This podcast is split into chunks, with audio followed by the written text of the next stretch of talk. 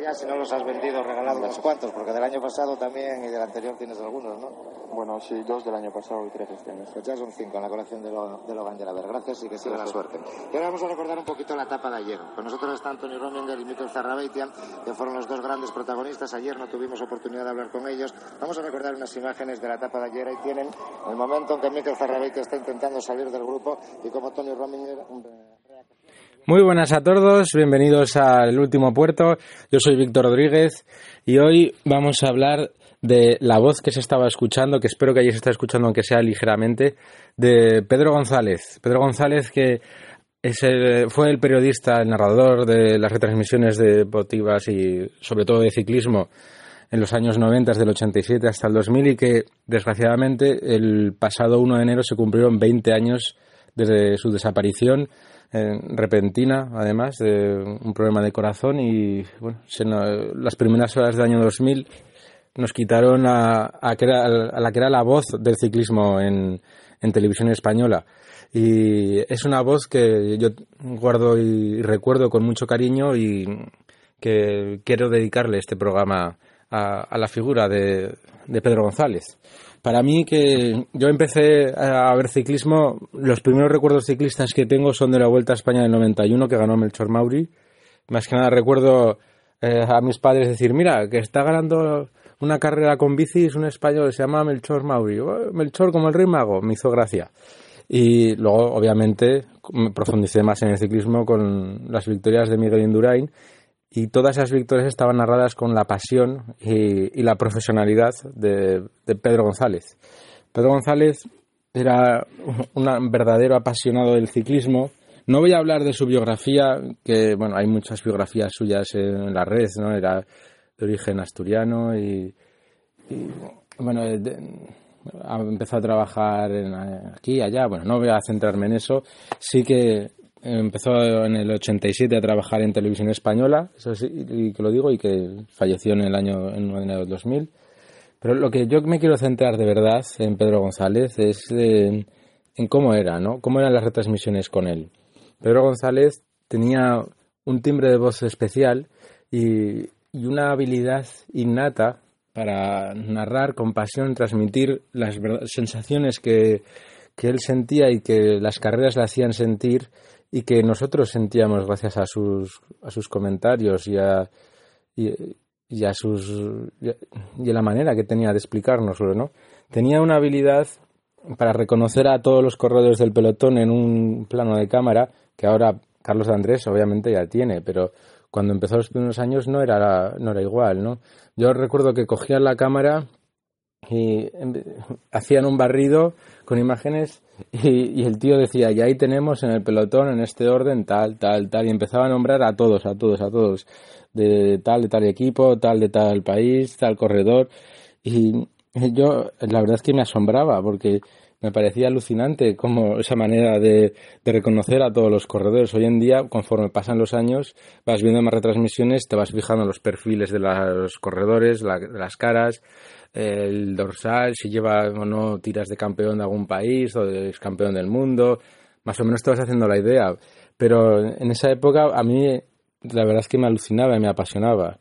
Y además él era un, comentarista que realmente valoraba el deporte y los deportistas por encima de nombres, de colores, de aficiones. Él, lo que yo recuerdo al menos, es que era sabía valorar el deporte en todo su conjunto y cómo los nombres y, las, los campeones aportaban a las carreras. Eh, me voy a explicar y voy a hablar más concreto. En la vuelta del 99, que fue la última que pudo narrar Pedro, eh, todos los aficionados que tengáis cerca de 30 años recordaréis, bueno, o los que hayáis estudiado los datos primarios de la vuelta, obviamente, recordaréis que ganó Jan Ulrich y Jan Ulrich era el enemigo a batir para todos los aficionados españoles porque llevaba desde el 97 que ganó el Tourel. Y bueno, también en el 96 quedó segundo detrás de Ries. Ese año se empezó a hablar de que este talentoso alemán y jovencísimo, tenía veintipocos años, iba a ser el nuevo Indurain porque tenía unas características muy similares a él físicamente, la manera de, correr, ¿no? Se defendía en la montaña, era mortal en contrarreloj, Entonces tenía unas cualidades que le hacían un corredor muy completo. Y claro, ya en su primer tour quedó segundo, ganó el segundo tour arrasando en el 97, pues claro, ya se hablaba de que este iba a batir todos los récords. Y yo, que en aquel verano del 97, que ganó el Turín Ulrich, tenía 11 para 12 años, pues claro, me repateaba, no sabéis cuánto, oír hablar de que alguien iba a batir el récord de Indurain, de ganar 5 tours. Luego me enteré que ya había otros corredores que habían ganado 5 tours, pero nadie los había ganado seguidos. Bueno, luego pasó lo de Armstrong, pero algún día hablaré de él.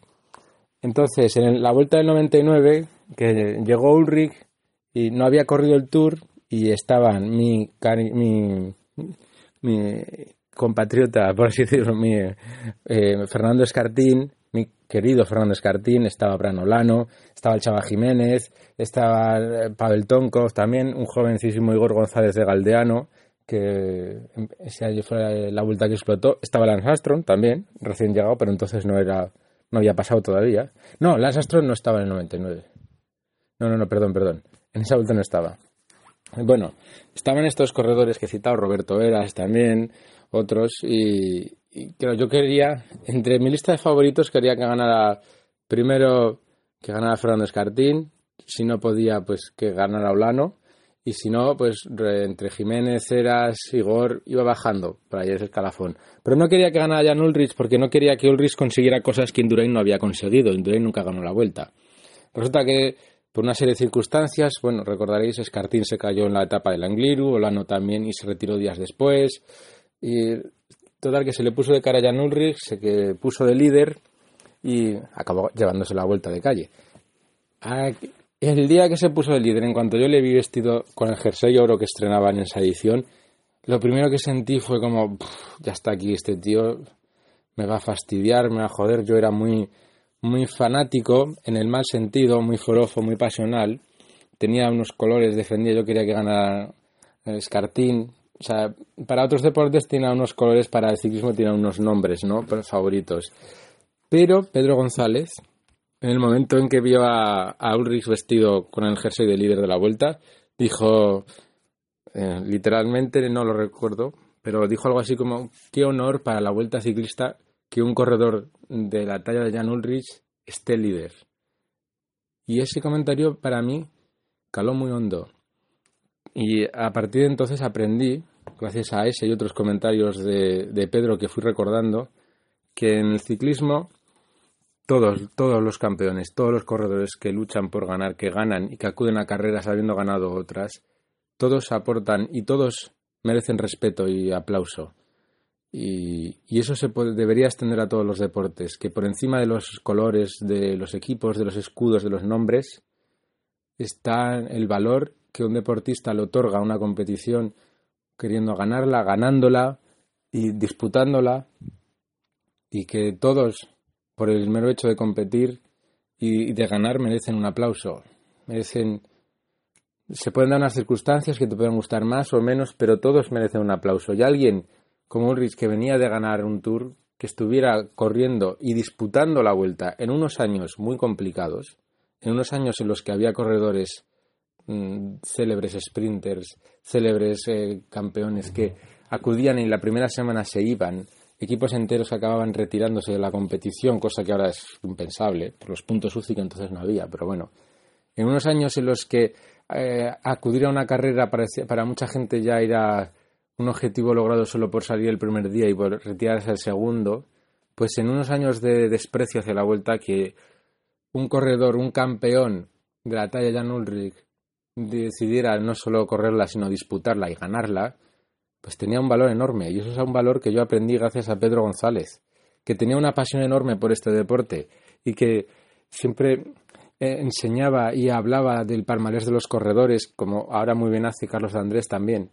Entonces yo aprendí mucho con él. Recuerdo en la vuelta del 98 que Gianni Buño ganó una etapa Canfrán Benasque, creo que era, y yo no conocía a Gianni Buño y, lo conocí gracias a él. Yo vi simplemente un tío del Mapei que iba escapado y que ganó la etapa, iba escapado en solitario y, se pegó todos los, últimos kilómetros, la gran parte de la retransmisión. Eh, Pedro González hablando, qué bien, qué campeón, qué corredor, alabando a Gianni Buño. Claro, un Buño, joder, un tío que, había ganado dos mundiales, que que había ganado un montón de etapas del Giro de Italia, nueve etapas en el Giro de Italia, el Giro de Italia del año 90 lo había ganado él. Eh, claro, había ganado Milán San Remo, Clásica San Sebastián, todo esto yo lo he aprendido después. Pero con él aprendí y dije, ostras, pues parece un cualquiera, ¿no? Para mí, claro, yo no tenía una percepción amplia del ciclismo. Tenía la percepción, pues, de eh, Indurain gana, eh, Zule, que había quedado segundo en el 95, Pantani por el calvo, eh, el tal, el cual, y el este y el otro, ¿no? Pero, claro, no conocía de verdad, no tenía una apertura de miras, ¿no? En este país a veces nos pasa que seguimos a los deportistas patrios en sus competiciones y sus rivales directos y no nos profundizamos a veces en contra quién están compitiendo. Ahora, afortunadamente, yo creo que eso ha cambiado bastante, ¿no? Pero yo entonces, un adolescente, no, preadolescente, sí, además, eh, a mitad de los 90, pues claro, tener a alguien así en televisión explicando con pasión, pero no con forofismo, y, con dedicación, sin entrar en, en, objetividades profundas o en tertulias o en debates tipos que hay ahora sobre otros deportes que no nombraré, pues para mí fue muy importante porque de verdad era alguien que le gustaba ese deporte. Y de hecho me acuerdo comentarios suyos de ahí va el pelotón como la serpiente multicolor oh. comentarios en, de altura. Recuerdo también eh, comentarios de sobre pues eso de no solo el esfuerzo de los corredores no de la dedicación recuerdo cuando cómo hablaba de este corredor va a fichar por este equipo y este es un equipo pequeño, quiere ser un equipo grande. Y, claro, me iba conociendo sobre equipos de gracias a él, ¿no? Y era algo realmente, realmente que me, llegó, me llegó alguien como él. Recuerdo cómo hablaba y hacía comentarios del tipo, vamos a unos compromisos publicitarios o unos consejos publicitarios y así vamos a ver la subida entera y vamos a disfrutar del ciclismo el resto de la etapa. Y, recuerdo también en, en, un tour unas etapas del Pirineos del Tour que acabó la etapa, de estas que retransmiten enteras, televisión española, y que al acabar la etapa decía, ya estoy deseando que llegue mañana, sentarme en la silla a las 10 de la mañana, creo que era, y, comentar la etapa entera, levantarme hasta 7 horas después. Y yo, ojalá que lo veía en verano, claro, eso de vacaciones, y este tío estaba deseando trabajar porque era su verdadera pasión. Me parecía increíble, o sea, apasionante. Entonces, claro, esa, toda esa, esa dedicación, esa, esa pasión para mí se me quedó grabado. Vamos a, escuchar un poquito de más de, de la voz de, de, Pedro González. A ver, espero que más o menos podáis escucharlo bien. Vamos a ver si podemos escuchar la... Esto es sobre la, victoria del Chava Jiménez en el Angliru en el, en el 99, que era la primera subida al Angliru. El Chava eh, hizo una ascensión tremenda, cogió a Pavel Tonkov que iba por delante de él sí, sí, ¿eh? pero es que ya se está acabando el puerto, ¿eh? Yo creo está con Pedro Delgado. Posiblemente el conocedor sabe que si quiere ganar esta etapa, según le coja se tiene que poner delante porque luego es muy estrecho y es muy difícil de superar a un corredor en esa zona, vamos a decir, totalmente vallada. Pero es que, ya digo, están prácticamente... Bueno, ahora hablará Pedro González, sigue hablando Perico. Pero qué buena extensión final ha hecho Chava, tiene ahí delante. Hay Chava lo que tiene que hacer... No parar cuando llegue. No parar, adelantarle cuanto antes, porque el hombre que, que entre entre las vallas, el primero es muy complicado porque la carretera hacer unos zigzag muy suaves, pero al ser tan estrechísima la carrera, la carretera es muy difícil que te superen. Vamos a ver si Chava pues tiene esa visión. Por lo menos ha llegado a alcanzar a Pavel Chava, adelántale, que si no se te va. se ha quedado ahí a su rueda. Estamos, nada, nos quedan una curva y media, ¿no? Para llegar al final, entre la niebla y al fondo. Ahí tenemos a Pedro González. probablemente ni supiera que el Chava estaba ahí, ¿eh? Hasta que ha visto que llegaba a su altura. Y vamos a ver, porque Pavel Tonkov y José María Jiménez se van a jugar ya con las cámaras fijas de meta la victoria en esta etapa entre la niebla aquí en el río histórico en el que se ha subido al Angliru. Ah, la, ha superado, sí, sí, la ha superado el Chava. Yo creo que Chava va a tener suerte. Se la está jugando la moto, le está estorbando allí. Y vamos a ver, yo creo que es muy difícil que superen ahí a un corredor. Chava primero, Chava, segundo Tonkov. Chava primero, segundo Tonkov. Ganó José María Jiménez en la cima del Angliru donde casi ni se dieron cuenta de que habían llegado los ciclistas. Fenomenal José María Jiménez.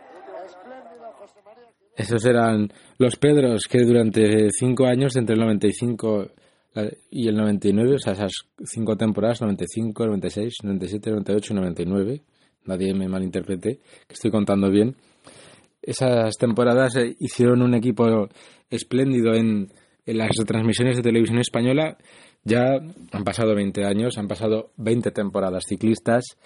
Obviamente, eh, Carlos Andrés y Pedro Delgado han vivido, pues imaginaos, 20 tours, 20 vueltas y otras carreras entre mundiales y demás, aunque últimamente Pedro Delgado no está en mundiales. Eh, pues han vivido miles, miles y miles de horas en televisión y, son un clásico en televisión, Carlos de Andrés y Pedro Delgado. Carlos de Andrés, en la época de Pedro González, era el que estaba en, las motos, que ahora hace Juan Carlos, ¿no? estaba haciendo comentarios entre, en, las motos, ¿no? De, lo, lo nombres, lo recuerdo muchas veces. Para mí fue un paso natural que fuese Carlos de Andrés quien sustituyera a Pedro González y les tengo un cariño enorme e inmenso a los dos. Pero eso no quita para que me acuerde de vez en cuando con nostalgia y con mucho cariño de Pedro González, de, de la que era la voz de mi infancia, de mis primeros años ciclistas como aficionado, eh, era la voz y, le tengo un cariño enorme. Además, tenía, una imagen muy carismática, ¿no? con ese bigote tan característico y, y, una sonrisa, ¿no? Y sobre todo, para mí, yo lo que quiero dejar claro que me gustaba de Pedro González era la pasión que le ponía, la enorme pasión que tenía por este ciclismo y por este deporte. Sí, vamos a escuchar también, y ya me voy a ir despidiendo, el primer mundial que ganó Oscar Freire, que fue la última vez que yo escuché en televisión a, a Pedro González. Ah, se me ha olvidado decirlo, el primer corte que he puesto al presentar el programa era la voz de Pedro González en entrevistas después de la etapa en, del año de la vuelta del año del 94. Eh, estaba hablando con Logan Jalaber y luego hablaba con Mikel Zarrabeitia, Tony Rominger, que era, fue campeón de esa vuelta y bueno, para que os situéis, ¿no? Y bueno, ahora vamos a escuchar la llegada del Mundial de, de Oscar Freire, el primer Mundial de Oscar Freire en Verona en el 99 y ya con esto nos despediremos. Espero que lo podáis escuchar bien